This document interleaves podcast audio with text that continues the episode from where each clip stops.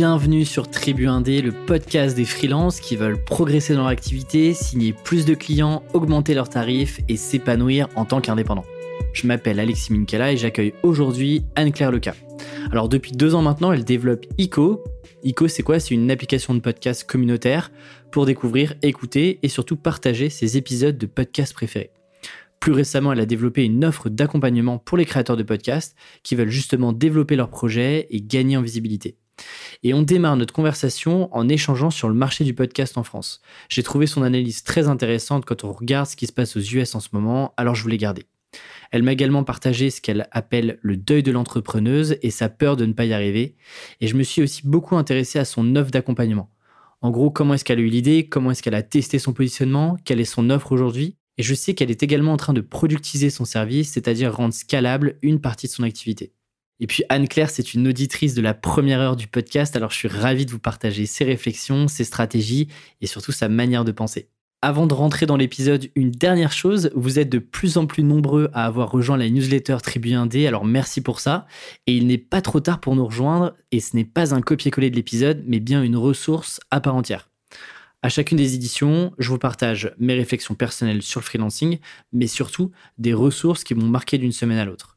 Vous avez accès à un contenu dense chaque semaine pour vous permettre de progresser et de vous questionner sur votre activité. Et d'ailleurs, j'ai glissé un petit cadeau dans le premier mail. Pour s'abonner, c'est très simple, tribu1d.com. Et maintenant, place à notre discussion avec Anne-Claire Leca. Bonne écoute. Bienvenue Anne-Claire, ravi de t'avoir sur le podcast. Merci Alexis. Ça me fait euh, d'autant plus plaisir parce que je sais que tu es, une des auditrices de la première heure, donc, euh, donc tu as suivi un petit peu le, le parcours Tribu 1D et puis l'évolution du podcast, des sujets qu'on a abordés, donc euh, ça me fait d'autant plus plaisir de t'avoir sur le podcast aujourd'hui. Effectivement, et moi aussi je suis contente. C'est un peu comme une, je sais pas, c'est comme une inception en fait de passer dans ce podcast. J'espère que l'expérience derrière le micro sera aussi bonne qu'en tant qu'auditrice en tout cas. je te dirai, je te dirai. Euh, écoute, bah tiens, je, te propose euh, plutôt que de, de, me risquer une présentation, allez, cette fois-ci on change un petit peu et puis euh, bah, je te laisse te présenter, nous en dire un petit peu plus sur toi, poser le contexte avant de rentrer dans le vif du sujet. D'accord. Alors, je m'appelle Anne-Claire, mais ça, vous le savez déjà. J'ai 33 ans, j'habite à Barcelone depuis deux ans. Et cette localisation géographique est très liée à mon, à mon parcours professionnel parce qu'en fait, euh, j'ai un peu tout fait en même temps il y a deux ans. J'ai lancé, euh, j'ai quitté mon CDI, j'ai lancé mon projet entrepreneurial, j'ai déménagé, puis je suis devenue maman dans, sur l'espace de quelques semaines. Euh, j'ai su que j'allais devenir maman. Je suis tombée enceinte. Et donc, je travaille depuis deux ans dans le secteur du podcast. avec plein de, de plein de manières différentes. Ça, ça prend la forme, plein de formes différentes. Et euh, c'est voilà, c'est ce à quoi je m'attaque euh, depuis deux ans, de mieux connaître euh, le secteur de podcast, de le voir évoluer. Là, c'est très, c'est très cool. C'est un peu Hunger Games depuis quelques mois. Et de connaître mieux les auditeurs de podcast, leurs attentes, mais aussi et surtout euh, des créateurs de podcasts qui euh, deviennent de plus en plus euh, nombreux et aussi avec des profils de plus en plus riches. Donc ça, c'est passionnant. Et j'aime bien la comparaison avec Hunger Games. Pourquoi cette comparaison-là? Tu penses à quoi derrière ça? En fait, en France, tout le monde regarde avec un peu un frisson dans la nuque ce qui est en train de se passer aux États-Unis. Euh, notamment avec Spotify qui fait des moves euh, d'acquisition de plus en plus agressifs. Agressifs, euh, j'entends par les montants qui sont à mener sur la table, mais aussi par les conséquences que, que ça implique. il y a l'acquisition d'un ponte du podcast américain pour 100 millions, mais qui veut dire aussi pour tous les auditeurs de ce podcast qui sont privés d'écoute de ce contenu sur toutes les plateformes où vous avez l'habitude d'écouter et ils doivent tous télécharger euh, Spotify maintenant. Donc c'est voilà, je dis Hunger Games parce qu'en fait tout le monde se regarde un peu en chien de faïence en disant est-ce que ça va se passer en France? Est-ce qu'il y a un podcasteur qui va euh, du coup euh, rafler la mise Ça peut être un, point de vue. Il y a aussi euh, deux plateformes qui se sont lancées fin 2019, qui sont Cybelle et pas fin 2019, pardon, en 2019, qui sont Cybelle et Magellan, qui viennent d'annoncer publiquement un pivot, soit de business model, soit de contenu. Donc voilà, c'est assez rigolo de, de voir quels sont les quels sont les futurs euh, de voilà le futur de ce marché qui, qui bouge très très très vite. Mais justement voilà, je j'avais pas prévu de commencer l'interview là-dessus, mais euh, mais on, fait ce qu'on veut sur euh, Tribu Indé et donc ça m'intéresse en plus de de t'avoir aussi en tant que podcasteuse et puis travaillant dans ce milieu-là. effectivement, récemment, pour ceux qui n'ont pas forcément vu l'info, Joe Rogan, qui est un, un des plus gros podcasteurs américains, voire mondial, a effectivement signé un partenariat euh, d'exclusivité. En tout cas, son podcast est maintenant distribué exclusivement sur Spotify. Et ça a posé pas mal de questions et de réactions, notamment sur Twitter. Euh, d'autres gros créateurs aussi euh, de podcasts, parce que, bah, effectivement, les habitudes de consommation de ce podcast-là changent aujourd'hui, puisque maintenant, il est exclusivement disponible sur Spotify. Et à ce, sujet-là, alors je l'ai un petit peu dit dans l'introduction, mais Eco Podcast aujourd'hui est une application dans laquelle tu peux consommer euh, des podcasts et euh, tu as à la fois des créateurs de podcasts, mais surtout en grande majorité des auditeurs de podcasts. Globalement, est-ce que toi tu vois, tu arrives à savoir s'il y a une exclusivité de plateforme par rapport à un créateur? Je m'explique, est-ce que tu sens que les auditeurs, même toi, à titre personnel, tu as une application dans laquelle tu vas écouter tous tes podcasts ou alors c'est diffus? Je te, pose la question parce que moi, par exemple, euh, il y a certains podcasts que j'écoute sur Spotify quand je suis sur mon ordinateur, par exemple. Et par contre, euh, quand je suis en nomade, euh, bah, j'ai mon application d'Android classique, ou alors j'ai testé récemment Ico qui fonctionne très très bien.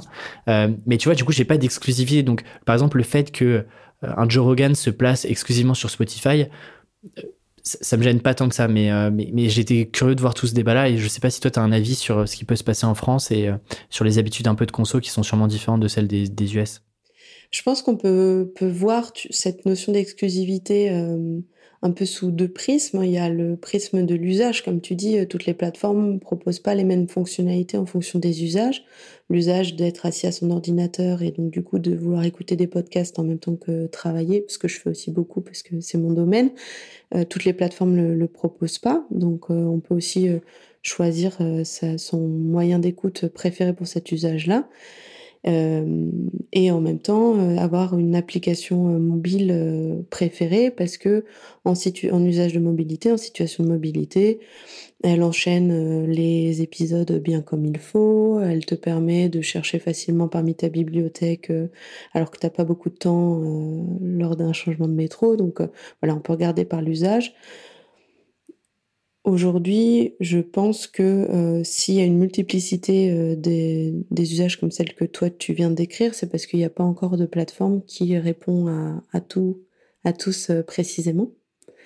Et l'autre prisme par lequel on peut regarder l'exclusivité, c'est aussi par le contenu, c'est-à-dire que peut-être que tu vas écouter Joe par Spotify, parce que Spotify aujourd'hui c'est une plateforme qui est très associée au divertissement, puisque historiquement elle, diffuse de la musique, donc euh, on le voit aussi dans les acquisitions qu'elle a pu faire à la fois aux États-Unis mais aussi en France. Il y a aujourd'hui euh, quelques podcasteurs qui ont ou studios qui ont euh, signé une exclusivité avec Spotify France, la saison 2 de Entre, ou bien des ah oui je savais pas ouais ou bien des, des, productions originales comme Missive qui a été créée par la podcasteuse de Magma et donc du coup, là, l'exclusivité, elle se fait sur un type de contenu. Et moi, je crois beaucoup, en fait, au fait que les plateformes... Euh, en fait, il y aura peut-être qu'une plateforme généraliste qui va répondre parfaitement grâce à ses fonctionnalités à tous les usages qui sont liés au podcast. Et puis après,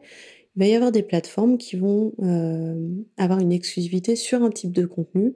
Donc il y aura une plateforme spécialisée dans l'audio du divertissement. peut-être ça sera Spotify l'audio euh, sur euh, de la formation, ça, on ne sait pas qui sera. La Magellan, on voit que avec son pivot de, de, se concentrer sur l'audio de développement personnel, c'est un peu cette stratégie-là que cette plateforme adopte.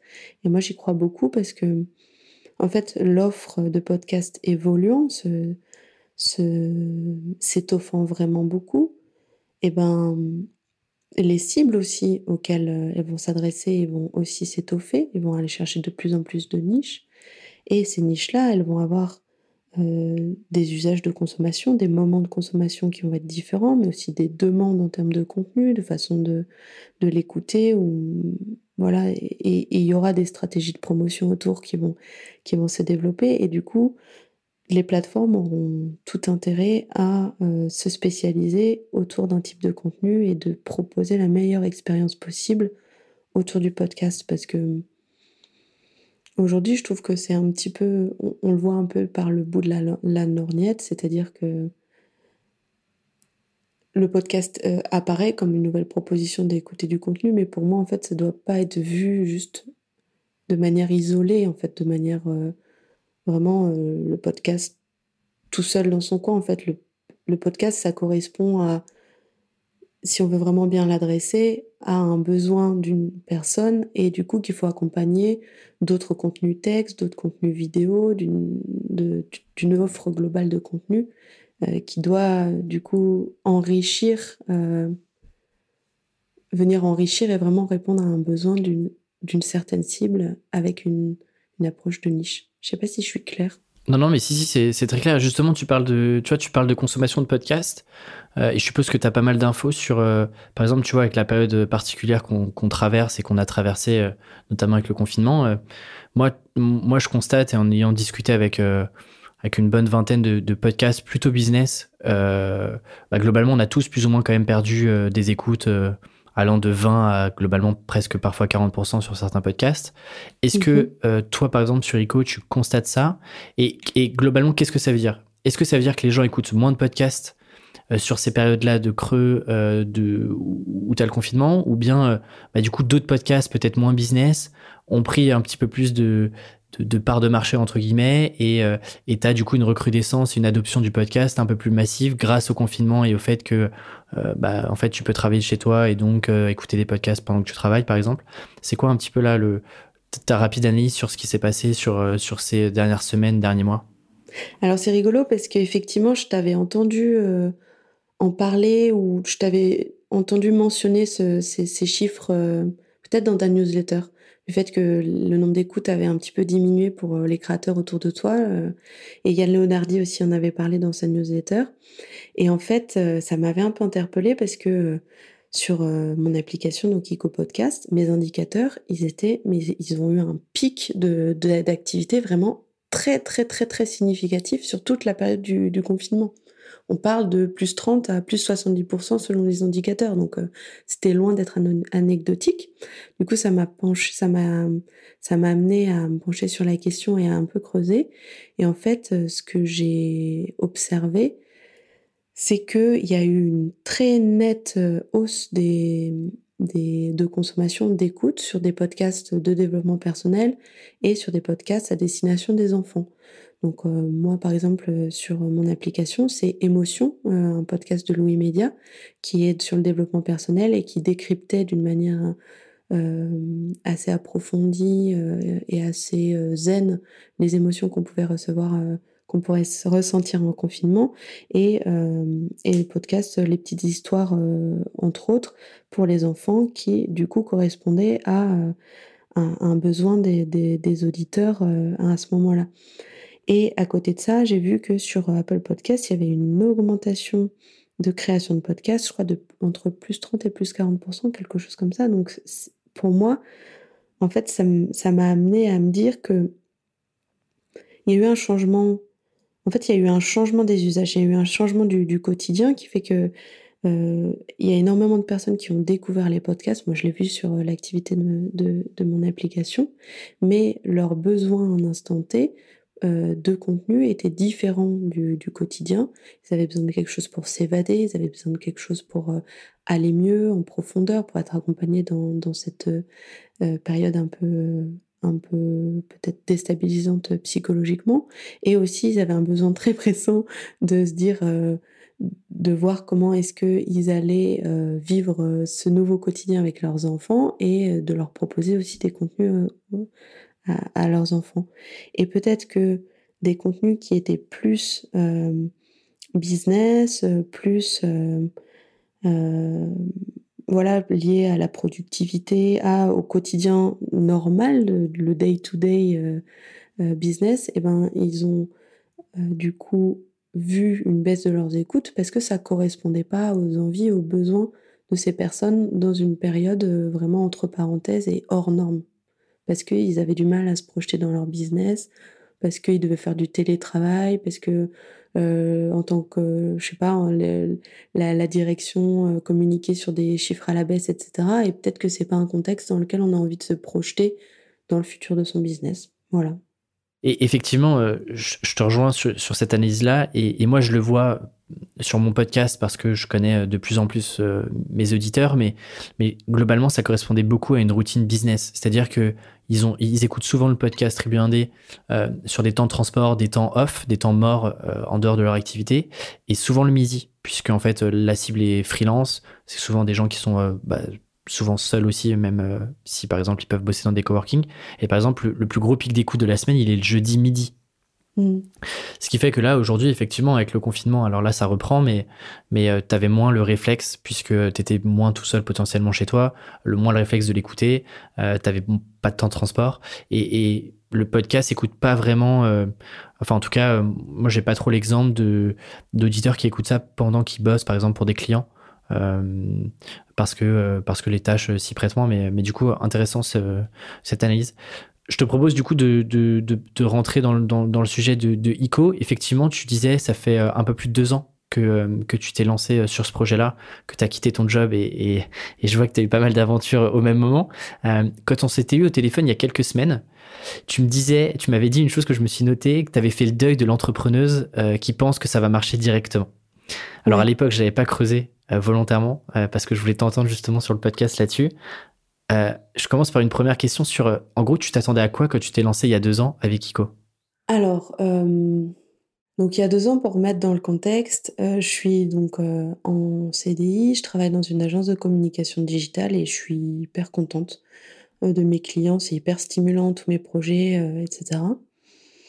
Et pour autant, je commence à ressentir un manque et un peu, j'ai une sonnette d'alarme qui commence à se mettre un peu en arrière-fond de tu un peu sur des rails là, en fait, oublie pas, tous tes tous tes rêves, tout ce que tout ce que tu t'étais noté que tu avais envie de vivre. Et et l'entrepreneuriat faisait partie de ces rêves-là pour, l'indépendance, que ça représentait pour moi, pour la partie créative et pour, et aussi pour le challenge personnel que ça représentait de me dire que j'étais capable de faire quelque chose de A à Z. Parce que j'avais un peu ce complexe qui s'est révélé être faux, en fait, finalement, euh, de me dire que j'étais pas une doueur, en fait, que je savais pas faire les choses. Je suis quelqu'un créatif, j'ai des idées, etc. J'adore la conception. Et pour moi, c'était un challenge de me dire que j'étais capable d'aller de l'idée jusqu'à jusqu'à la concrétisation, en fait, euh, d'une idée. Et du coup, à quoi je m'attendais? Je m'attendais à, à, en chier, moi ça j'en ai pas, j'ai pas été déçue. Euh, je, je m'attendais à, à expérimenter un, un, degré de liberté euh, très fort, euh, de à la fois dans ce que j'allais faire, comment j'allais le faire, avec qui j'allais le faire. Et ça, je continue deux ans après. C'est vraiment une des raisons pour lesquelles je suis vraiment épanouie dans, cette, euh, dans ce statut d'indépendante, en fait, d'entrepreneuse. Et en fait, euh, un, des, un des mythes, en fait, une des choses auxquelles je m'attendais qui ne s'est pas réalisé, mais c'est assez classique, en fait, euh, c'est que je m'attendais à ce que les choses marchent toutes seules, en fait. Je faisais très confiance à mon instinct, à l'idée que j'avais. Euh, j'ai bien sûr, je suis passée par des étapes euh, de maquette, euh, de, de questionnement de ma cible, etc. J'ai une culture de, de, gestion de projet, donc je suis passée par toutes les bonnes idées, les bonnes idées, les bonnes étapes pour la concrétisation. Mais en fait,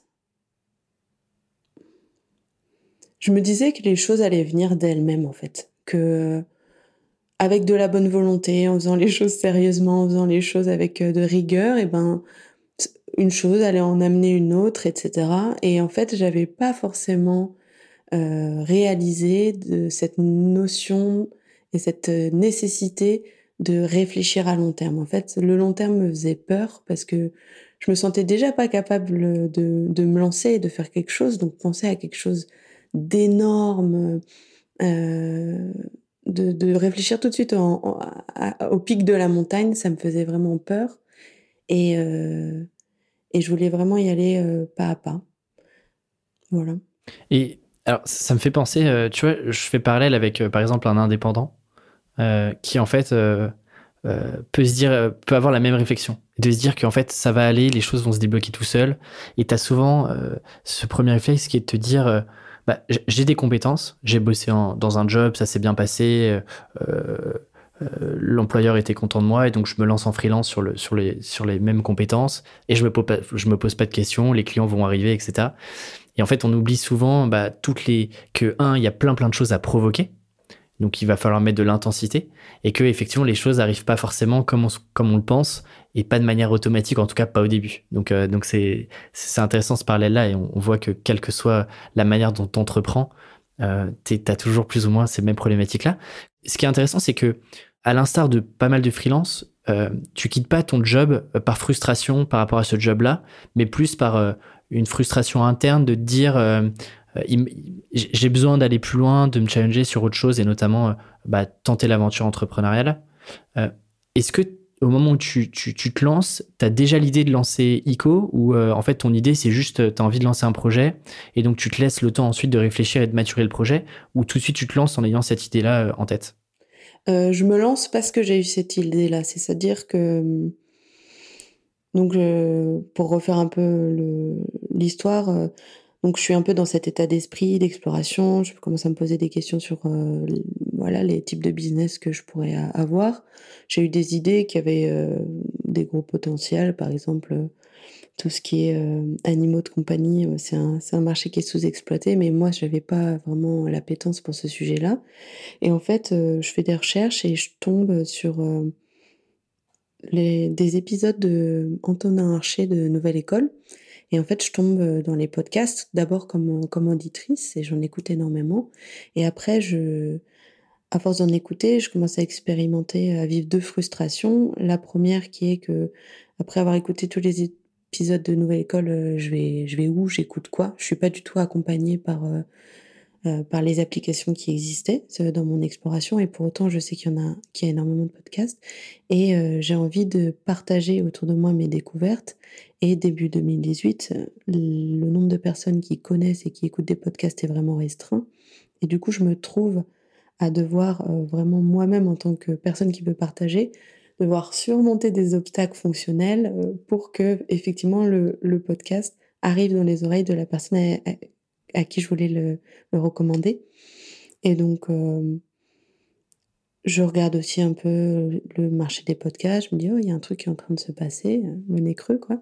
Et, euh, je me dis, ah, bah, c'est là-dedans. C'est, euh, tu vas faire une application qui correspond à tes besoins aujourd'hui, qui est facile à utiliser, qui va avoir une identité euh, forte, un positionnement fort. Ça, c'est plus euh, ma culture ou ma patte à moi, et euh, qui permettra de découvrir facilement et de partager facilement des podcasts autour de toi. Donc je pars vraiment avec cette idée-là et je fonce la tête la première dans cette idée-là. C'est-à-dire qu'à partir du moment où j'ai eu cette idée-là, je travaille pendant trois mois à la concrétiser, à, passer par les mock-ups, chercher des développeurs, euh, créer un premier MVP, etc.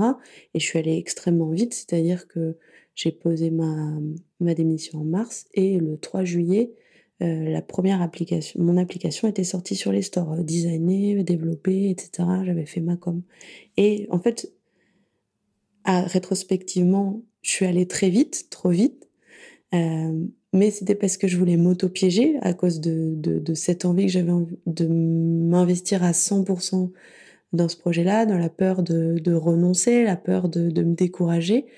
Et du coup, je me suis auto-piégée en fonçant et en mettant toute mon énergie, tout mon temps, toutes mes ressources, hein, euh, même financières, pas, pas toutes, toutes, mais une bonne partie de mes ressources financières, à développer cette première idée. Et en fait, avec l'expérience, peut-être que je me serais laissé un petit peu plus de temps, tu vois, pour euh, affiner mon idée, euh, un peu plus la confronter, réfléchir davantage à la monétisation, réfléchir davantage à une stratégie sur le long terme. Mais bon, c'est aussi mon caractère et c'est la première brique que j'ai posée de toute mon expérience, donc euh, je le regrette pas du tout. Et parce que tu arrives quand même sur un marché qui est certes, à mon avis, il y a beaucoup de trous dans la raquette, mais quand même, tu arrives. C'est quoi la proposition de valeur que tu as par rapport à, à des géants euh, qui, qui, sont euh, bah, des Apple Podcasts, même des Spotify à l'époque qui commençaient euh, timidement, mais qui commençaient un peu à, élargir leur offre de podcasts, des Castbox, des Overcast. Globalement, tu vois, tu as, déjà des applications qui sont un peu plus mainstream dans l'univers des podcasteurs que les podcasteurs ont l'habitude d'écouter tu quel problème t'identifies là-dessus et en gros, tu arrives avec quelle proposition de valeur euh, différenciante par rapport à ce que d'autres applications peuvent proposer, par exemple? Alors, ma proposition de valeur, elle est triple à l'époque. Euh, la simplicité de l'interface, en fait, oui, il y avait pas mal d'applications, mais elles, elles étaient très, elles étaient destinées aux personnes qui étaient déjà, qui avaient déjà des goûts très précis en termes de, de, de d'habitudes de, de, consommation, et du coup, on pouvait à peu près euh, tout configurer, mais euh, ça s'adressait pas à cette euh, cible émergente qui était les curieux des podcasts qui voulaient les découvrir les découvrir simplement. Donc ça, c'était ma première proposition de valeur, l'UX et oui, l'UX de mon, de mon produit. J'ai tout de suite réfléchi à une identité de marque qui soit vraiment très marquée, avec un ton propre, avec des couleurs très pop qu'on voyait pas trop dans les applications à l'époque, qui étaient plus euh, dans une UX euh, très technologique, très tech, tu vois. Et moi, j'ai essayé d'être plus accessible en termes d'image de, de, marque et de produits. Hmm. Il y a aussi la proposition de valeur communautaire. J'ai tout de suite identifié qu'il y avait deux euh, des tendances communautaires qui peuvent se traduire de deux manières. Soit des audiences autour des podcasteurs indépendants, donc qui vont vraiment euh, et toi, tu le vis aujourd'hui avec euh, Tribu Indé. Tu, tu, as une communauté qui s'est concrétisée et que tu animes et que tu engages, etc. Mais ça, je le voyais vraiment euh, autour de, plusieurs podcasteurs, qu'ils en aient conscience ou, non. Et aussi de, la communauté entre les auditeurs eux-mêmes, parce que ce, ce média du podcast étant tellement intime, on, on a envie de continuer la conversation avec quelqu'un d'autre qui a se poser les mêmes questions, qui a les mêmes affinités que toi, après avoir écouté. Sinon, je trouve qu'il y a une partie de l'expérience qui manque. Et donc, du coup, ce positionnement communautaire, c'était vraiment une, quelque chose de, d'inédit dans, dans, les applications de podcast. Et euh, le troisième, c'est de m'être intéressé très tôt aux podcasteurs indépendants et d'avoir réfléchi à de ce dont ils avaient besoin en tant que créateurs pour rencontrer leur audience, parce qu'ils étaient complètement planqués dans la masse, ils savaient pas forcément communiquer. Euh, cette, euh, ces réflexes de d'engager, d'avoir, de prendre conscience de sa communauté et puis de savoir comment parler avec eux, c'est pas forcément quelque chose qui est naturel parce qu'on se dit qu'on n'est pas légitime. Il y a de la timidité ou il y a aussi euh, euh peut-être un besoin d'être accompagné sur les étapes pour euh, déployer une communauté, on, le voit. Hein. Et donc du coup, de m'être intéressé euh, aux podcasteurs, d'avoir pris des cafés avec eux, d'avoir développé un blog où je faisais des portraits de podcasteurs, etc. Et donc d'être très près de la, de la réalité des besoins de, des créateurs de contenu, c'était aussi quelque chose de différenciant parce que ça crée une proximité de ma part en tant que plateforme qui était absolument pas ressentie et pour raison euh, par eux, par vis-à-vis de Apple Podcast ou de Spotify, qui était juste une, boîte technologique vraiment hyper bien faite, hein, avec un algorithme de ouf, mais qui ne s'intéressait pas à eux pour les mettre en valeur, tu vois. Et, et, c'est vraiment, moi, c'est une mission très forte que, que j'ai vis-à-vis de toutes les initiatives que je prends, c'est que j'ai envie d'être utile. Et ma plateforme, je pense qu'elle a été euh, identifiée comme utile assez tôt. Euh, par ma cible de podcasteurs aussi. Effectivement, et tu dis quelque chose de, que, que, je trouve vraiment intéressant, c'est sur euh, comment est-ce que tu prolonges l'expérience euh, communautaire au-delà de l'écoute du podcast, et notamment entre les auditeurs entre eux pour euh, partager leur ressenti sur un épisode, etc. Comment est-ce que toi, tu l'as... c'est une question intéressée parce que j'ai pas encore craqué pour Tribu la manière de, de poursuivre l'échange après chaque épisode. Donc j'espère que tu vas pouvoir m'apporter des, clés de réponse. Mais globalement, comment est-ce que toi, tu as imaginé euh, cette manière de communiquer euh, entre les auditeurs? Est-ce que c'était in-app? Est-ce que, euh, je sais pas, il y avait un groupe derrière? Comment est-ce que toi, tu avais pensé le, sujet? Et est-ce que ça a pris ou pas par rapport à ce que tu as testé? Alors, bah, j'ai une mauvaise nouvelle. Moi non plus, j'ai pas craqué de cette manière-là. Mon intention est toujours la même. Je suis persuadée qu'il y a ce besoin-là, mais j'ai pas encore trouvé euh, la manière idéale euh, de, le faire. Après, je peux te parler un peu de, des initiatives que j'ai pu mettre en place et aussi de mon, idéal d'exécution si un jour j'ai les moyens de la réaliser. Donc, euh, ce que j'ai pu mettre en, place, euh, du coup, des auditeurs entre eux, euh, il y, a, y a eu des, des groupes, un groupe Facebook où c'était possible de, de discuter entre entre intéressés de, de, de, de podcasteurs. J'ai aussi organisé des lives euh, où le, le, but était d'interroger un, un, un podcasteur sur euh, les coulisses d'un épisode et euh, du coup de débattre euh, des sujets abordés dans un épisode lors d'un zoom hein, très très très simplement et, et, voilà de creuser avec ce podcasteur sur les enseignements qu'on en tire etc et les, les, les, auditeurs aussi entre eux puissent se poser des questions etc et comme la forme que ça prend aussi sur l'application, c'est qu'il y a un côté un peu réseau social où en fait on peut se suivre entre euh, utilisateurs ayant les mêmes goûts. Il y a aussi des ambassadeurs qui sont les utilisateurs les plus actifs, les plus férus euh, sur l'application, qu'on va un peu suivre comme un pionnier en fait dans cette découverte euh, des podcasts. Et après, au sein de l'application, on peut se recommander des podcasts, soit en one-to-one, soit à toute euh, la communauté présente sur l'application.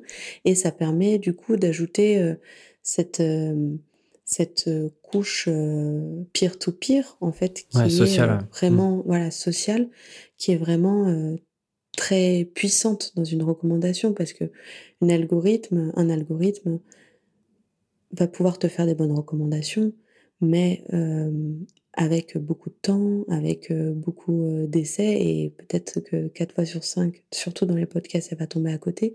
Alors qu'une personne qui écoute, euh, on va dire, trois quarts, 75% de podcasts communs à toi, c'est sûr que sa prochaine recommandation, elle sera pertinente pour toi. Donc c'est vraiment cette idée d'apporter aussi de la valeur dans, dans la recommandation et dans l'échange entre entre les communautés elles-mêmes, tu vois. Je comprends, intéressant euh, effectivement ce, débrief euh, post-épisode. Aujourd'hui, euh, pour, pour, donner quelques chiffres, donc l'app a deux ans, enfin le projet de manière générale a deux ans, c'est combien d'utilisateurs actifs, combien de podcasts référencés, histoire d'avoir un petit peu de chiffres là-dessus? Alors, il y a 7000 téléchargements. Combien de podcasts référencés, euh, de chaînes de podcasts euh, Il y en a entre 2000 et 3000. J'ai pas le chiffre exact sachant que c'est vraiment inférieur au, nombre de podcasts qui existent, mais euh, j'ai construit euh, le catalogue de l'application sur deux bases, sur ma veille personnelle, sur aussi des demandes euh, que des podcasteurs vont me faire pour être référencés sur l'application, et aussi des demandes des utilisateurs. Et j'ai choisi d'avoir un peu cette approche de curation et cette approche éditoriale, et de mettre l'accent sur les podcasts natifs aussi, parce que j'ai cette mission un peu que je me donne de mettre en avant les créateurs euh, natifs, les créateurs indépendants, et euh, que bah, les, les podcasts des grosses radios ou des gros acteurs euh, de presse, on peut les trouver très facilement autre part. Donc je, voilà, c'est le choix éditorial que j'ai fait pour le moment sur, sur l'application. Et, et, quand tu parles de, de 7000 téléchargements, tu parles de 7000 users ou 7000 écoutes? C'est quoi le, quand tu me parles de téléchargement 7000 users. Ok. Et hum, alors, je suppose que tu as un effet communauté. Aujourd'hui, c'est quoi le business model euh, d'un projet comme celui-ci? Et parce que tu, disais tout à l'heure que euh, tu as été euh, parfois un peu trop vite, notamment sur la réflexion autour du business model. Aujourd'hui, c'est quoi ta réflexion Ça, c'est un gros morceau. Aujourd'hui, c'est quoi un peu ta réflexion là-dessus? Parce que euh, euh, puisque tu es quand même sur une app qui est plus ou moins communautaire, euh, les enjeux de monétisation, il, y en a à la fois, il y, a à la fois pas mal de possibilités et, il faut être quand même assez réaliste par rapport à, aux produits que tu proposes. C'est quoi les réflexions que tu as aujourd'hui sur le business model de Dico? Alors, celles que j'ai aujourd'hui, en fait, elles sont issues de un peu mon, cheminement. C'est-à-dire que quand je me suis lancée, je te disais, je me suis lancée vraiment la tête la première. Et euh, en évacuant euh, de manière euh, très consciente le sujet du business model mais euh, en fait, euh, en l'évacuant tellement que c'est devenu un peu mon cadavre dans le placard, parce que forcément, à chaque fois que tu dis, bah, j'ai lancé ma boîte, tout le monde te demande, bah, comment tu vas gagner ta, vie? Et toi, bah, tu, tu, tu jongles, en fait, tu, tu fais des claquettes là pendant tout, euh, toute ta réponse, parce que la vérité est que j'en savais absolument rien. Et j'en savais rien, pas parce que j'y avais pas pensé, hein. je dire, je peux t'en citer, je peux te compter sur les dix doigts d'une main toutes les idées que, que j'avais, mais comment est-ce que j'allais y arriver? C'était euh, c'était vraiment un petit peu flou pour moi, d'autant que en fait, quand je me suis lancée dans, ce projet d'application, j'avais une culture web et donc du coup, c'était aussi euh, un des mythes que j'ai dû casser, qui est en fait dans, le web, c'est construire une stratégie d'acquisition, c'est assez euh, et aussi de rétention, c'est assez, c'est plus facile en fait que sur l'applicatif. Et ça, moi, j'ai je l'ai découvert que euh, l'applicatif, c'est un milieu fermé. Donc avant d'amener quelqu'un à euh, sur le store, à télécharger ton application, à créer un compte et à l'utiliser, à en faire un, utilisateur actif que du coup tu puisses euh, monétiser, franchement, il faut te lever tôt, il faut y, mettre beaucoup de moyens, beaucoup de moyens de communication, etc. À moins que il y a des applications qui l'ont fait. Euh, tu, tu, tu, vois, tu exploses tous les scores, tu as vraiment euh, visé juste, tu as visé sur le besoin et tu été porté par une tendance de fond qui fait que as tous les feux qui s'alignent au vert. C'est le Product Gas Fit sur lequel j'ai un petit peu planché. Et, et, et donc, du coup, avant d'avoir sur ton application un nombre conséquent euh, quantitativement et qualitativement en termes de type d'activité que tu puisses monétiser, vraiment ça peut demander beaucoup beaucoup de temps et beaucoup d'énergie, beaucoup de sous aussi. Et donc ça je l'avais pas forcément euh, anticipé avant de lancer mon, application, je l'ai découvert un petit peu sur, sur le tard.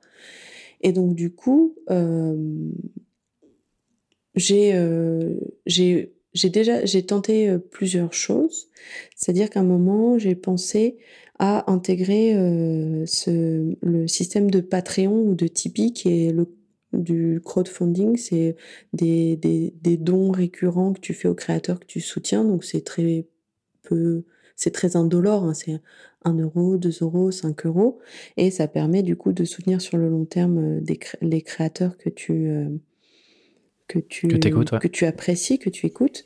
Du coup, je m'étais dit, bah, je vais l'intégrer dans la plateforme, c'est assez c'est dans l'état d'esprit communautaire, euh, c'est dans cet état d'esprit aussi euh, communautaire des auditeurs qui soutiendraient euh, les créateurs indépendants. Moi, c'est un service que je rends aux podcasteurs et contre ce, tu vois, ce, ce, cette brique technologique que je leur propose, et eh ben je prends une microcognition. Sauf que là, on est encore sur un business de volume et en fait, on revient à la case zéro, c'est comment est-ce que j'amène des gens sur ma plateforme et comment est-ce que euh, je, les fais, je les fais rester sur cette plateforme aussi. Or, aujourd'hui, il y a quand même, euh, aujourd'hui, euh, le marché des auditeurs de podcast est encore assez petit. Et en plus, quand on est un acteur comme moi, vraiment très indie, très underground, qui j'ai vraiment zéro budget communication, toutes les personnes qui sont venues sur ma plateforme, c'est parce que c'est à cause des efforts de communication que j'ai pu faire, des relations que j'ai pu nouer avec les, les podcasteurs, qui ont parlé de, de l'application et, euh, et, et, qui ont invité leur audience à utiliser l'application. Donc c'est vraiment organique. Et aujourd'hui, l'application elle grossit petit à petit, mais elle n'est pas monétisable en soi. Et j'ai pas envie de faire payer cette application aux auditeurs euh, parce que c'est pas l'état d'esprit en fait. C'est pas mon état d'esprit d'ajouter une. J'avais cette envie de de rendre la découverte plus facile et d'élargir euh, le champ des possibles pour les auditeurs. C'est pas pour, pour mettre un paywall à l'entrée, donc c'est pas trop mon état d'esprit. Et donc du coup j'ai commencé à à mettre en place des, des initiatives un peu euh, tout autour de ce projet-là. Euh, donc euh, j'ai organisé des événements pour les podcasteurs parce qu'il y avait ce fort besoin aussi de se retrouver entre podcasteurs au sein de cette communauté. de Payant du coup? Ouais, payant. donc il y a eu deux éditions qui ont amené 200 podcasteurs pour la première édition qui était en il y a un an, en avril 2019, et 100 podcasteurs pour la deuxième édition qui était en décembre, en plein milieu des grèves et dans le froid. et, le, donc le programme, c'est des, des, des talks, des, des prises de parole d'experts sur des sujets qui intéressaient les podcasteurs et mais d'experts qui n'avaient rien à voir avec euh, le secteur du podcast et euh, qui du coup par leur partage d'expérience et par euh, voilà cet œil nouveau qu'ils pouvaient apporter sur une problématique des podcasteurs apporter voilà de l'inspiration de la créativité de l'innovation sur cette manière d'aborder le podcast. Et après une partie voilà soirée avec un cocktail et rencontre de podcasteurs. J'ai fait deux éditions. Ça a beaucoup plu euh, parce qu'il y a à la fois sur cette mission de, se dire d'apprendre, de continuer à apprendre, de continuer à se ressourcer, à s'alimenter en tant que créateur de contenu, et aussi sur ce côté communauté, on se retrouve entre soi. Ça, ça te permet de plutôt couvrir tes frais, mais derrière, tu arrivais à en retirer un revenu. Euh, c'est quoi le... Euh, est-ce que c'était plus un, un moyen d'attirer d'autres créateurs, de faire connaître aussi ICO de manière plus large Mais est-ce que tu t'y voyais vraiment l'opportunité d'en faire un business model à part entière ou globalement euh, le, modèle de revenu pour toi euh, était basé sur cette partie événementielle? Alors pas du tout. Euh, c'était pas du tout un business model. C'est pour te dire que ça a été un, chemin euh, long et long et, parsemé de beaucoup d'initiatives. J'ai jamais considéré l'événementiel comme étant mon futur business model pour deux raisons qui est que pour vraiment commencer à gagner sa vie dans l'événementiel, je l'ai vu, il faut il faut vraiment déployer une équipe de commercial, de une équipe commerciale qui va aller démarcher des partenaires.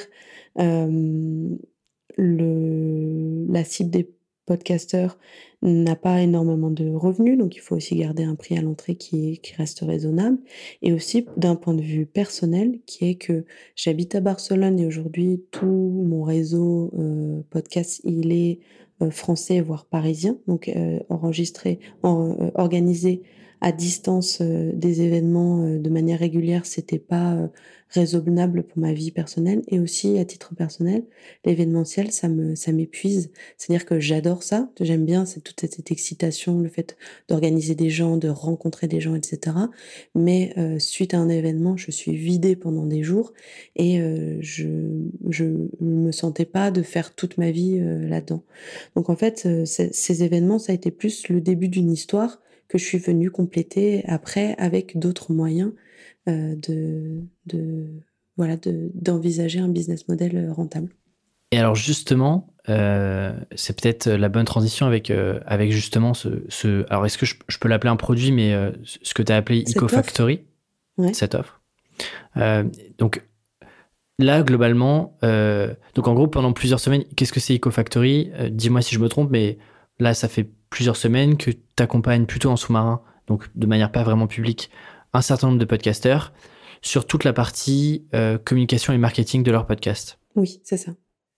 Là, aujourd'hui, c'est globalement grâce à ça que tu as envie, euh, c'est la partie un peu euh, business et revenu de l'entité ICO de manière globale. Je me trompe ou pas? Voilà. Exactement. Alors, euh, du coup, ça, m'intéresse euh, et c'est presque la partie un peu plus euh, freelance slash indépendante que, que, tu incarnes là-dessus parce que tu es, presque sur un rôle de, conseil personnalisé pour chacun des, créateurs que tu accompagnes. Comment est-ce que tu en viens à, faire, à, créer cette offre-là pour d'autres podcasteurs? Comment est-ce que tu identifies ce besoin Et d'ailleurs, est-ce qu'il y a un vrai besoin que tu as validé ou pas? Alors, comment est-ce que j'identifie ce besoin? En fait, je l'ai identifié dès l'origine. Je te disais, euh, j'ai vu énormément de, créateurs et je vois que ils sont ils pas visibles. Donc ils sont pas visibles parce que les plateformes les mettent pas en avant, mais ils sont pas visibles aussi parce que euh, être euh, passionné d'un sujet, être expert, prendre le micro, créer du contenu régulièrement, c'est quelque chose. Mais après, maîtriser euh, les codes de la communication, savoir se projeter dans une stratégie de communication, euh, passer d'un état d'esprit, j'ai un podcast, un état d'esprit, j'ai un projet, c'est un, un déclic qui se fait parfois, mais qui est pas forcément naturel pour tout le monde et tous les créateurs. Et donc du coup, ça, je l'ai identifié vraiment dès le départ. Et en fait, je me suis retrouvée régulièrement dans les cafés que je prenais à donner des conseils. Est-ce que tu as pensé à faire ci? Est-ce que tu as pensé à faire ça? Moi, je monétiserais de cette telle manière. Donc c'est plus une tendance... Euh, une tendance personnelle que j'avais parce que j'aime j'aime bien en fait réfléchir pour quelqu'un, trouver des, solutions pour lui et aussi en tant qu'entrepreneuse, moi ça me reposait l'esprit de réfléchir pour quelqu'un d'autre et pas pour réfléchir seulement pour moi. Et, euh, et c'est aussi lié à mon expérience euh, d'agence où j'étais en agence euh, digitale et, de communication et, et c'est mon expérience, c'est mes compétences, je, je le sais faire, c'est mon métier en fait de, de faire ça. Je suis sortie de ma zone de confort en devenant une product owner, en, tu vois, en devenant entrepreneuse, où du coup j'ai dû mettre plein d'autres mais ma casquette initiale, c'est ce, métier de conseil sur euh, la communication et le marketing. Et donc du coup, euh, je l'ai fait naturellement. Et puis après l'événement de décembre, il y a un premier podcasteur qui est venu me voir en me disant, je cherche quelqu'un pour euh, m'aider à cadrer ma communication pour mon podcast. Est-ce que tu connaîtrais Je dis bah oui, euh, moi, salut. Et, euh, et, on a commencé à travailler ensemble. Et moi, ça m'a fait aussi énormément de bien, comme je te disais, de commencer à réfléchir pour quelqu'un d'autre, parce que bah, la solitude de l'entrepreneuriat, je, je l'ai vécu, et le fait de tourner en rond dans sa tête, de tout ça, et donc là, de, de, de mettre mon cerveau à disposition de quelqu'un d'autre, de la cause de quelqu'un d'autre, j'ai trouvé ça génial et reposant, paradoxalement, et aussi de d'allier ces compétences professionnelles que j'ai pu développer pendant des années au service d'un sujet qui est le podcast qui me passionne. Et en fait, ça fait un peu un déclic. Euh, et je me suis dit, mais je vois la valeur que j'apporte. Euh, c'est, j'y prends plaisir. Je vois que ça apporte, ça porte ses fruits. il y a vraiment des résultats. Et euh, du coup, j'ai accompagné d'autres podcasteurs, comme tu le disais. Mais je me suis dit, je vais jamais répondre sur euh, sur un assez grand volume avec euh, cet accompagnement sur mesure. C'est dommage puisqu'il y a plein de personnes à qui mes conseils seraient utiles qui euh, ne pourront pas euh, soit s'offrir un accompagnement sur mesure, parce qu'on le sait, c'est quand même un investissement. C'est comme quand tu vas euh, chez ton tailleur et que tu choisis tout euh, de ton tissu jusqu'à tes, tes boutonnières.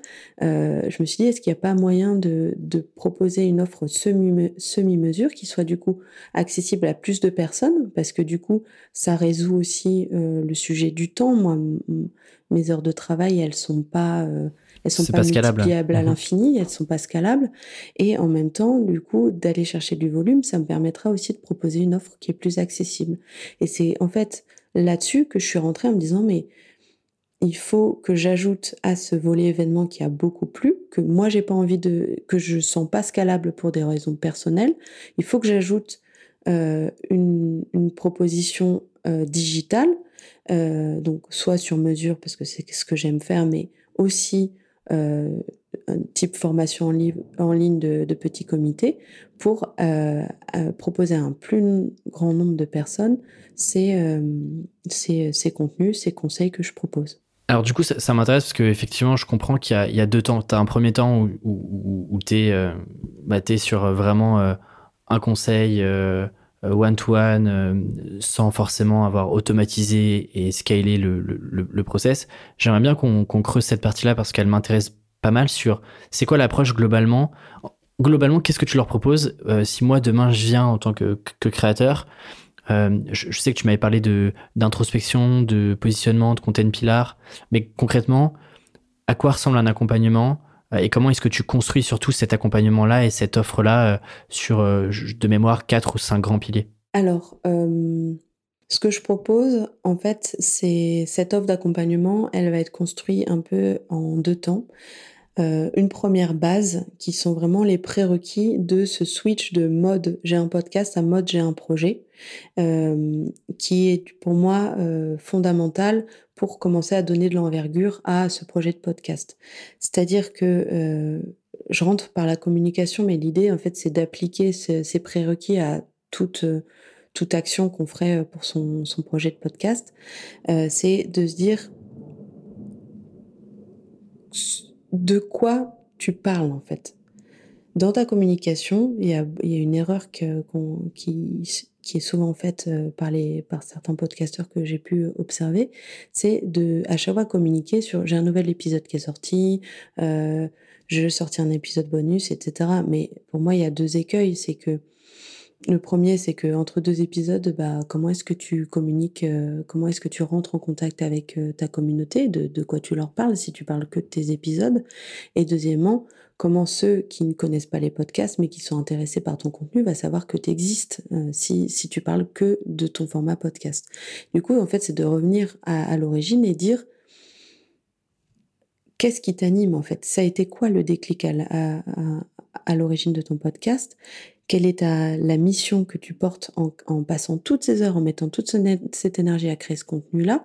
Ça, du coup, on va en, tirer vraiment une base émotionnelle sur lequel, euh, sur lequel communiquer. C'est quoi tes, euh, les sujets que tu vas traiter euh, Et c'est surtout ceux qui vont intéresser ceux qui t'écoutent, parce que par exemple, euh, dans ton cas, euh, toi, tu vas parler de, du quotidien de l'entrepreneur, mais tu vas aussi parler de peut-être de d'entrepreneuriat, tu vas aussi parler de savoir prendre des risques, tu vas aussi, tu, tu, vois, en fait, on peut dégager pas mal de sujets qui va donner de la matière à ta communication, qui va faire que tu vas aussi donner de l'envergure et euh, tu vas être intéressant pour le message que tu portes, pour le retour d'expérience que tu peux aussi délivrer, pour voilà, et, et, et on s'éloigne de la stricte communication sur un podcast et là on voit plus d'intérêt pour toi en tant que, communicant, mais aussi pour les personnes à qui tu peux t'adresser, pour les journalistes, pour tes auditeurs, pour tes futurs auditeurs et pour tous les partenaires que tu pourras aussi intéresser en ayant cette communication un peu plus large. Et donc du coup, c'est tu vois cette première euh, un peu réflexion autour de, ta communication et aussi euh, de la marque que tu veux créer. Donc ça, ça va on va travailler sur le positionnement, on va travailler sur les éléments de différenciation, sur la tonalité, sur ton identité visuelle. Et après aussi tout ce mode de projet. Comment est-ce que tu construis autour de ton projet un écosystème En fait, euh, de regarder toutes les ressources qui sont à ta disposition, euh, tes compétences professionnelles, ton réseau, et, et le podcast que tu crées, les communautés que tu as commencé à, pouvoir créer, et comment en fait on va prendre tous ces ingrédients pour en faire une super euh, recette qui va euh, vraiment faire une différence. Et comment est-ce que du coup toutes ces initiatives ou tous ces atouts que tu as euh, dans ta main mais que peut-être tu ignores, on va en faire des éléments pour construire un, une machine euh, plus performante avec des objectifs, etc. Donc rentrer vraiment dans ce, ce cet état d'esprit entrepreneurial, de regarder tous ces atouts, euh, de voir quels sont ces objectifs, comment est-ce que du coup je joue ces atouts pour arriver à mes objectifs, comment je crée des étapes, etc.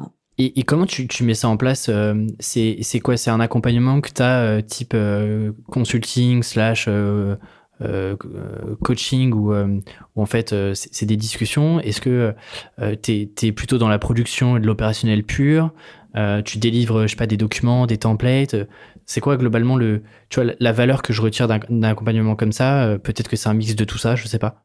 Alors, donc à part cette, cet accompagnement vraiment stratégique de communication, ça se fait par le coaching et ça, ça se fait aussi Aujourd'hui, ça se fait uniquement par le coaching et euh, demain, je vais euh, mettre en place euh, tout un tas de, de contenus et de ressources gratuites pour du coup vraiment mettre à disposition du plus grand nombre ces, tu vois, ces prérequis qui pour moi sont en fait une bonne base pour commencer à construire le reste.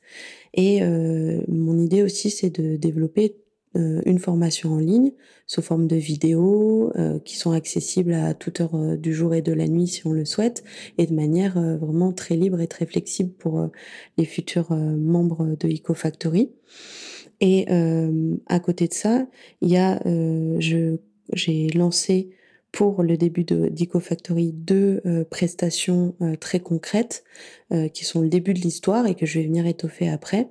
La première, c'est communiquer sur Instagram parce qu'aujourd'hui, Instagram, pour quand tu as un podcast avec une niche qui est plutôt B2C, mais le B2B, ça peut se vérifier aussi.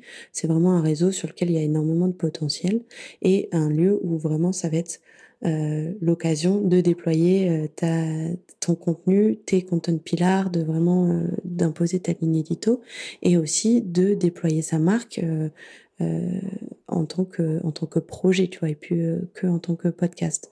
Et donc du coup, c'est une formation aujourd'hui en petit comité sur Zoom où euh, on va vraiment aller étape par étape toutes toutes les manières de, de construire sa communication sur Instagram et aussi les, les, les, astuces que j'ai pu expérimenter, que j'ai pu tester moi-même sur les comptes que, que je peux animer.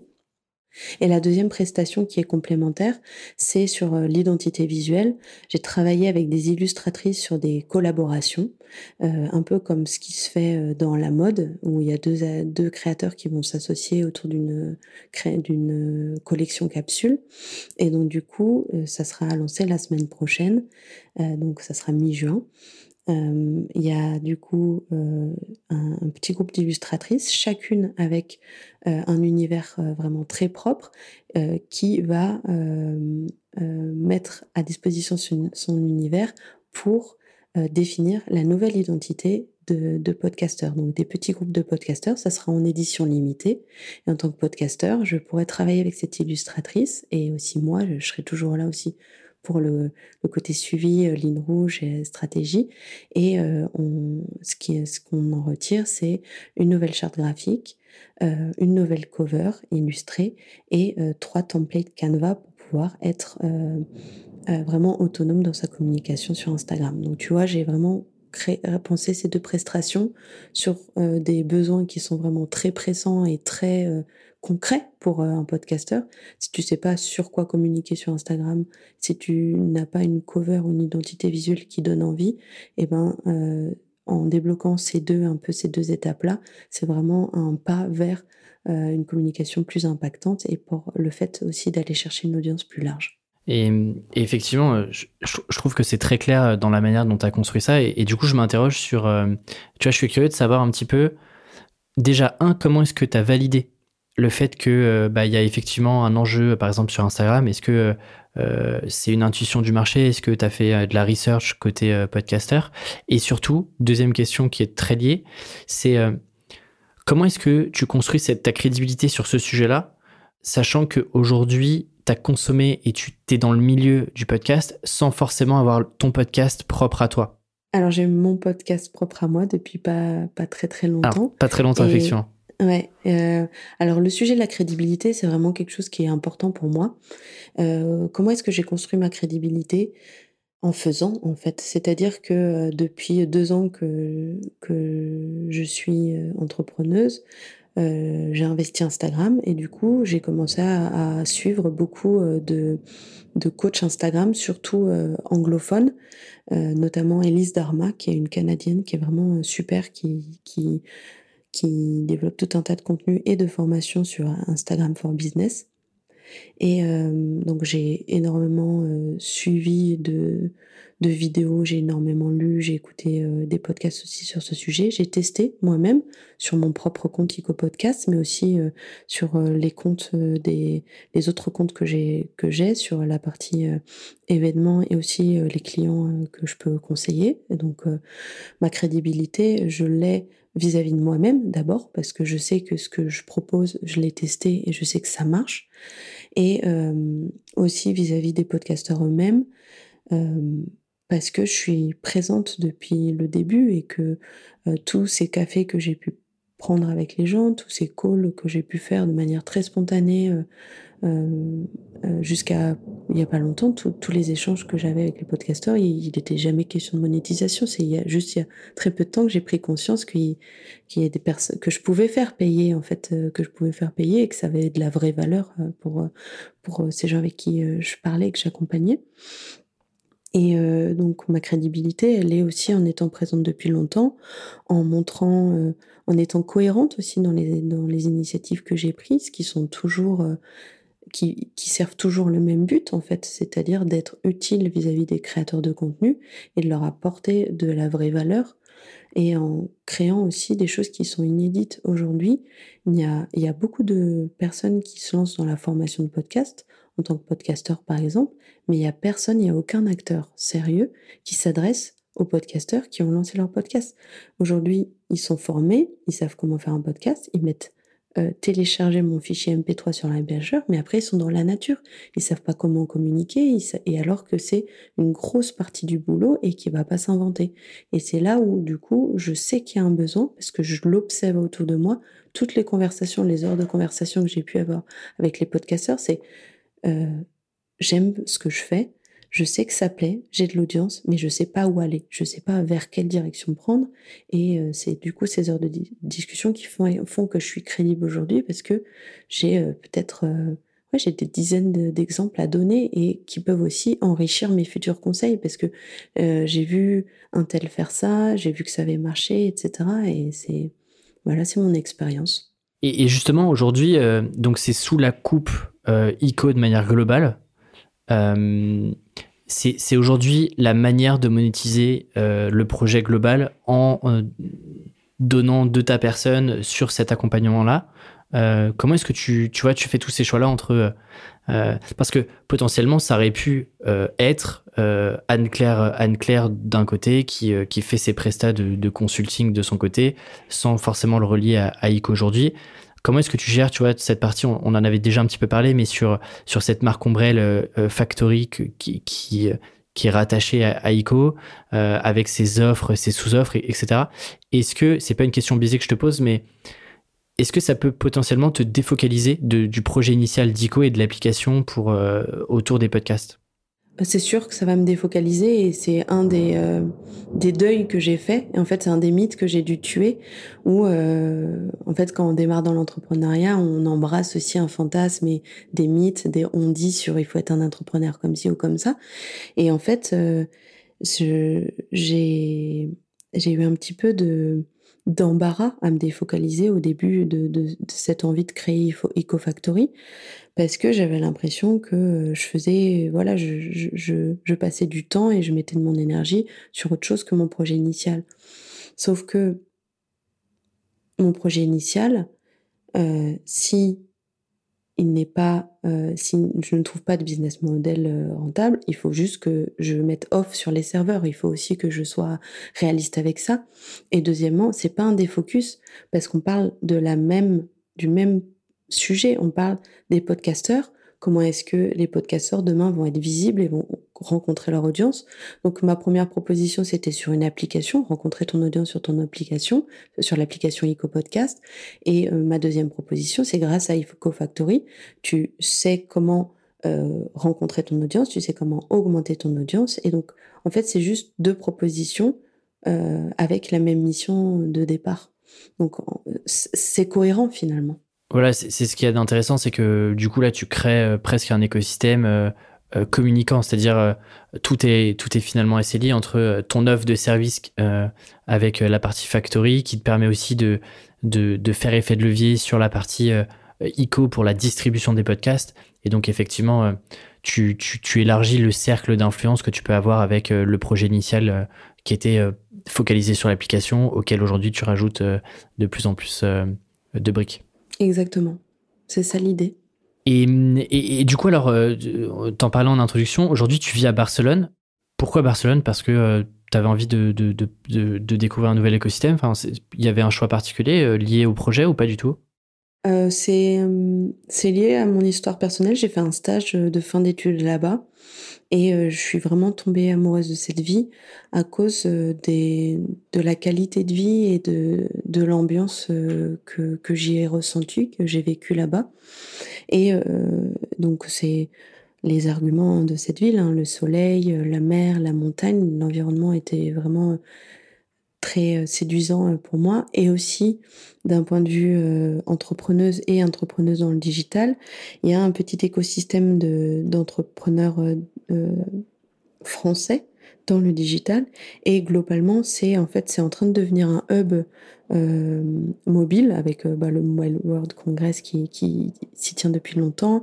Il y a énormément de voilà d'initiatives qui se créent et c'est en train de devenir un voilà un hub digital, un, hub nomade aussi avec il y a le wagon qui a une qui a une antenne là-bas. Il y a beaucoup de coworking, il y a beaucoup d'apéros, d'entrepreneuriat, etc. Donc, je savais quand que j'y trouverais mon compte compte tenu du secteur dans lequel je travaille. Ouais. Et est-ce que, tu vois, le podcast qui est quand même un, un, médium très communautaire et, est-ce que toi, par exemple, tu, du coup, tu ressens des côtés euh, potentiellement négatifs justement pas être plus près de, de cette communauté de créateurs euh, plutôt francophones en France, ne pas pouvoir, euh, je sais pas, les rencontrer en physique, assister à des événements, etc. Est-ce que tu sens le fait que tu sois à l'étranger, ça peut jouer aussi sur la partie l'effet communautaire que tu peux créer avec ICO ou pas? Alors euh, oui, non, c'est une question euh, forcément que je me suis posée euh, parce que bah, tout mon réseau il est en France et moi je suis à Barcelone, mais j'ai décidé en fait de de miser dessus pour en faire un peu une force, c'est-à-dire que je reviens régulièrement en France. Bon, c'est plus le cas depuis le confinement, mais je revenais euh, régulièrement en France. Et en fait, euh, finalement, je, je, communiquais à mon réseau euh, le fait que j'étais disponible entre telle date et telle date sur Paris, et ça me permettait en fait de concentrer tous mes rendez-vous sur une date donnée et de quand j'étais à contrario à Barcelone, d'être vraiment dans de la productivité et de travailler à fond sur mes projets, etc. Donc j'ai trouvé une bonne, un bon équilibre dans, dans cet éloignement géographique, d'autant que bah, il est assez moindre. C'est comme si j'habitais dans le sud de la France. Et en plus, en fait, ça m'a permis de euh, un peu de, de, me casser vachement de barrières dans le fait de prendre contact avec les gens, parce que de toute façon, je suis à distance. Donc, euh, j'ai vraiment euh, très très peu de, de, de, timidité ou de soucis à contacter les gens à distance. et, et ça m'a permis du coup de ne pas me de pas me restreindre à la région parisienne et de contacter n'importe qui qui soit francophone et dans le podcast euh, sans faire attention à sa situation géographique. Donc ça m'a aussi un peu ouvert euh, l'esprit, ouvert des portes et ça m'a fait sortir d'un certain entre-soi aussi, ce, qui, ce que je trouve assez bien. Mmh, bien sûr. Et je trouve que euh, je, l'ai vécu quand j'étais en Asie et, et, là je le vois encore plus euh, bah, pendant le confinement où, où du coup la, plupart des communications elles se font à distance. Euh, tu as moins ce, cet effet de culpabiliser en refusant par exemple des sollicitations physiques. Mmh. parce que bah, du coup, es, effectivement, comme tu le dis, quand tu es à Paris, bah, c'est un temps où tu peux rencontrer des gens, un temps un peu plus social. Et du coup, quand tu es à Barcelone, bah, en fait, tu peux vraiment te focaliser sur ton business, ton activité. sur et, et du coup, c'est intéressant d'avoir euh, de pouvoir être suffisamment proche pour revenir régulièrement, mais avoir c'est un peu ces deux vases clos euh, dans lesquels tu qui sont pour deux objectifs euh, bien différents. Oui, j'y ai trouvé mon compte de cette manière-là, et et c'est aussi du coup ce, confinement où il y avait aucun aucun tu vois, contact physique qui, qui pouvait être possible, qui m'a aussi ouvert l'esprit sur cette, cette digitalisation et sur la possibilité de créer cette formation en ligne pour les podcasteurs, parce que pour moi, en fait, toutes les cartes étaient rebâties et, et si je pouvais rendre accessible à distance cette formation euh, aux gens que je connaissais, pourquoi est-ce que je, je l'ouvrirais pas à n'importe qui? Et ça permet aussi, du coup, euh, de de voilà de casser l'entre-soi de et, de, de, le rendre euh, accessible à un plus grand nombre de, de personnes. Et l'objectif, c'est quand même de garder une partie un peu sur mesure où tu peux accompagner euh, quelques podcasteurs euh, de manière un peu plus personnalisée, ou c'est vraiment de, de, tout passer sur quelque chose d'un peu plus industriel sur la partie formation? Non, il y aura vraiment trois volets à terme dans EcoFactory. Euh, la partie événement que je veux conserver parce que euh, c'est vraiment euh, génial de se retrouver euh, entre, tu vois, de vraiment voir des visages, de passer des bons moments, de s'inspirer. Je trouve que mm. c'est des éléments un peu, des événements un peu fondateurs. Après, il y aura une partie vraiment formation en ligne qui sera plus euh, voilà sur ce, ce critère d'accessibilité euh, à la fois dans le format euh, vidéo et aussi dans, dans le prix de la formation. Donc ça sera plus sur du volume. Et après de conserver cette partie coaching sur mesure soit en pointillé. Dans, dans les offres de formation que je propose il y a systématiquement euh, des, des, sessions de formation avec moi, de coaching avec moi qui sont proposées. C'est important, de, moi, tout simplement, en tant qu'entrepreneuse, de voir est-ce que cette formation a rempli tes objectifs. Donc, ça, ça va m'être utile à moi, mais aussi, rien, rien ne je vois vraiment l'utilité aussi de cette de cette formation sur mesure, mais peut-être de manière très chirurgicale sur telle question, telle question. Donc, réfléchir à une formation pour répondre à 80% des questions que se pose un podcasteur et la partie coaching avec euh, moi comme mentor sur euh, voilà des, des, sujets vraiment euh, très très précis qui sont propres à, à, cette situation. Donc vraiment ces trois volets événements, formation et coaching personnalisé. Et, justement là ton ambition sur sur 2020 ça ressemble à quoi? Comment est-ce que tu te projettes sur sur ce projet-là ICO de manière globale?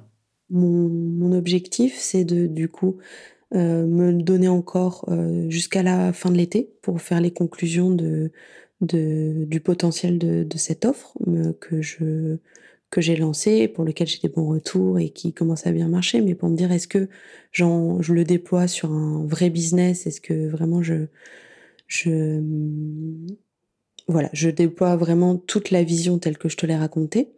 Donc, je commence à investir pour euh, créer du contenu vidéo, pour automatiser, pour tu vois tout, tout ce qui est tout ce qui que requiert une formation en ligne.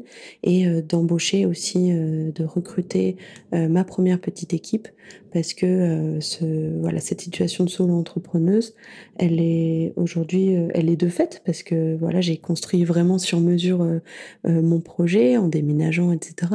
Mais je j'aime vraiment travailler en équipe, j'aime vraiment la synergie qui, qui, qui, qui peut euh, être créée grâce à un travail d'équipe. Et, euh, et ce, ce EcoFactory va me permettre euh, de recruter voilà, mes, mes premiers collaborateurs et je m'en réjouis vraiment. Et justement, comment tu fais pour... Parce que ça, c'est un, vrai sujet qui revient souvent quand tu es, toute seule ou tout seul. C'est c'est la question de la motivation. Parce que tu as beau faire quelque chose que tu as choisi, dans lequel tu t'épanouis au quotidien, la réalité, c'est que bien sûr qu'il y a des moments où tu aimerais faire autre chose, que tu as euh, potentiellement envie de, de, chiller ou de faire, euh, de faire autre chose que, que, du business.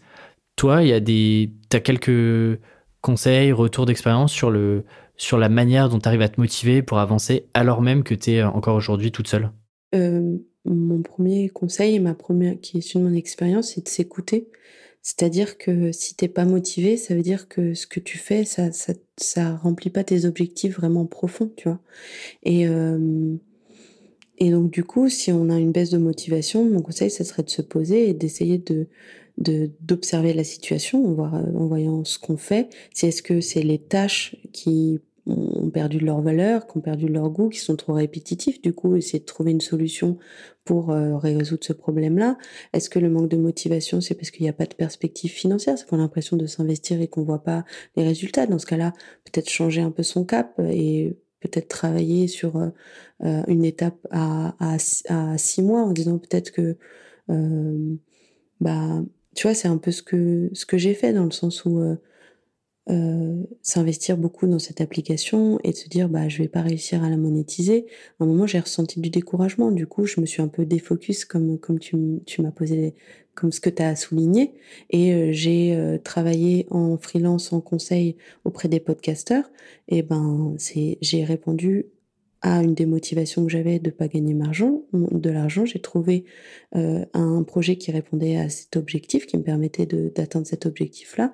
Et en fait, finalement, bah, ça a été un itinéraire euh, bis, comme on dit, mais qui m'a remis sur, euh, sur un axe qui était plus soutenable pour moi aussi.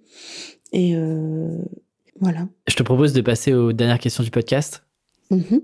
Ma première question sur c'est quoi tes inspirations du moment, que ça soit alors la question est volontairement large. Euh, il peut s'agir de contenu ou, euh, ou de créateurs, d'entrepreneurs que, que tu observes, que, que tu analyses euh, et qui justement t'inspirent. J'aime bien regarder à côté ce qui se fait. C'est-à-dire que j'aime bien observer la manière dont des personnes complètement en dehors de, de mon secteur s'y prennent pour atteindre leurs objectifs. Donc par exemple, le, le, domaine du sport, je trouve que c'est assez intéressant parce qu'il y a ces, ce domaine du plaisir, il y a ce domaine de la passion, de faire de, de la passion son métier, de la discipline, des objectifs. Et je trouve que du coup, de regarder comment les, les sportifs euh, s'y prennent pour euh, développer une carrière. Je trouve ça vraiment très intéressant.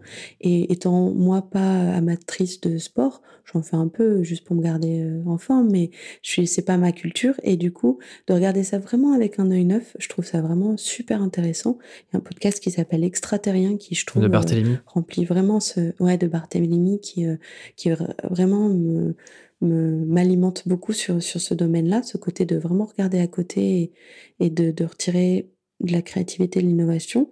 Je sais que euh, aussi, euh, c'est une démarche que Yann Leonardi a, je crois que tu l'as reçu sur ce podcast d'ailleurs. Exactement. Euh, il va souvent regarder ce qui se fait à côté. Il a interviewé euh, Karim Duval, qui est un stand-upper, sur la façon dont il s'y prenait pour appliquer le framework art de, de Gross à sa propre activité de comédien et de stand-upper. Et je, trouvais ça, je trouve ça passionnant à chaque fois. Ce que fait Yann Leonardi, cette démarche-là, ça, ça m'inspire beaucoup. Et sinon, à terme, à titre personnel, de, de vraiment ce côté d'aller regarder ce qui se fait part. Euh, j'aime bien regarder, euh, j'aime bien lire la revue 21 ou la revue dessinée, qui sont des reportages de fond sur des sujets de société ou des sujets de géopolitique ou euh, vraiment euh, des choses vraiment très très très larges et euh, qui ont du coup cette, un peu cette approche qu'ont eu les podcasts de, de créer du contenu vraiment de fond sur du temps long en allant en profondeur etc et qui correspond vraiment bien à ma façon de, d'explorer et de m'inspirer et ça me fait découvrir d'autres vies d'autres problématiques et c'est vraiment très large tu vois c'est vraiment en satellite mais je sais que ça va m'inspirer sur ma façon de, de voir les choses et de, de prendre mes décisions d'entrepreneur aussi, de m'ouvrir l'esprit euh, grâce à ces, euh, ces lectures-là. Et est-ce qu'il y a une... Euh, J'en profite parce que tu connais bien le sujet, mais est-ce qu'il y a une petite pépite podcast que tu as découverte récemment et que tu pourrais recommander Oui, oui, j'aime beaucoup ce que fait Postscriptum. C'est un podcast donc sur un qui a pris un format de lettres, comme si c'était une personne qui s'adressait soit à une autre personne, soit à un concept. Et en fait, c'est un peu comme des, conversations chorales, soit avec deux points de vue complètement opposés, soit avec deux points de vue com complémentaires. Et c'est un travail mi-documentaire, mi-d'introspection, etc. Et c'est vraiment, vraiment super sympa. D'un point de vue aussi, son design, c'est impeccable. Donc, c'est toujours appréciable. Ok, je connaissais pas. Et, et, du coup, les sujets qui sont traités, c'est quoi? C'est des, des, sujets plutôt business ou, pas, ou ça, ça, ça touche vraiment un spectre large? Non, c'est pas, c'est pas business. Euh, c'est sur, sur la police, sur la maladie, sur la vieillesse, sur la retraite, etc. Et c'est vraiment des, voilà, des points de vue qui vont se confronter, mais qui, je trouve, euh, te, te donnent un autre prisme, tu vois, un peu un kaléidoscope de la façon d'appréhender la vie de manière générale, et je trouve ça cool. Ok, bah écoute, je connaissais pas, je vais, je vais, aller, je vais aller jeter un œil euh, là-dessus. Est-ce que tu as une. Euh, c'est quoi un petit peu la, la, dernière galère, le dernier imprévu que tu as eu euh, euh, par rapport à ton activité euh, et que tu pourrais nous partager? Mmh. Il y a la compta, hein, c'est toujours la galère, mais je vais pas rentrer là-dedans. Il y a, je pense peut-être une initiative que j'ai menée avec euh, l'application, donc les lives euh, dont je te parlais, qui avait pour but de vraiment rassembler la communauté des podcasteurs et de euh, vraiment discuter comme une petite communauté mais en ligne. On est tous dans notre salon et on discute d'un épisode. Et en fait, ça a eu du, du succès, mais pas autant que, que ce que j'aurais pensé. Et ce que j'ai remarqué, en fait, c'est que les personnes qui s'inscrivaient à ces lives et qui participaient le plus, les personnes les plus engagées, c'était des podcasteurs. C'était des futurs podcasteurs qui adoraient euh, avoir cette occasion de d'avoir des conseils de personnes qui étaient déjà passées par là, qui avaient rencontré du succès dans leur activité. Et en fait, ça a été une des choses qui m'ont mise sur la piste de Eco Factory en me disant qu'il y avait vraiment ce besoin des podcasteurs d'être alimentés, d'être formés euh, sur, euh, sur, leur, euh, voilà, sur leurs problématiques au quotidien. Donc c'est un, une semi-galère que, que j'ai réussi à, retransformer. Et j'en profite juste pour te reposer une dernière question à ce sujet. Euh, tu vois, ces systèmes de live, pourquoi est-ce que tu penses que ça n'a pas beaucoup pris? Parce que les auditeurs euh, osaient pas, euh, du coup, peut-être rejoindre le créateur du podcast pour débriefer d'un épisode. Co comment est-ce que tu expliques Parce que d'un côté, je comprends qu'il y, y, a un enjeu de de continuer euh, l'expérience du podcast, de l'épisode qui a été consommé euh, pour euh, en dehors de juste l'écoute du podcast. Et, et, de l'autre côté, je vois que en fait, par exemple, ce système de live a, pris, mais, mais pas de la manière dont tu le concevais. Comment t'expliques que du coup les auditeurs euh, ont pas forcément du coup envie d'interagir entre eux directement sur des lives, etc. Peut-être parce que en fait, mon intention, c'était vraiment qu'on soit tous dans le même salon et qu'on puisse euh, discuter de manière euh, horizontale, pas du tout verticale, comme dans les lives Instagram où tu vois, on voit la, la personne qui s'exprime et puis on peut vaguement poser des questions qui défilent, etc. Mais il y a pas, on n'est pas au même, aux mêmes possibilités de prise de parole sur un Zoom ou sur un live euh, de type, tu vois, webinar. On peut tous prendre la parole et on est au même niveau. Et c'était vraiment mon intention. Et en fait, du coup, ça demandait beaucoup euh, d'investissement de la part des auditeurs, de se connecter, d'aller sur Zoom, etc. Et donc, euh, peut-être que c'était pas une peut-être ça se fait pas sur le volume en fait euh, ces, ces, ces discussions-là, puisque on est peut-être dans l'intimité. Et, et du coup, en, ma proposition peut-être s'adressait pas aux bonnes personnes. C'était pas à tous les auditeurs de venir se, se connecter avec euh, leur podcasteur. C'est vraiment certaines personnes euh, et sur un sujet vraiment très précis. Voilà. Je sais pas si je suis claire.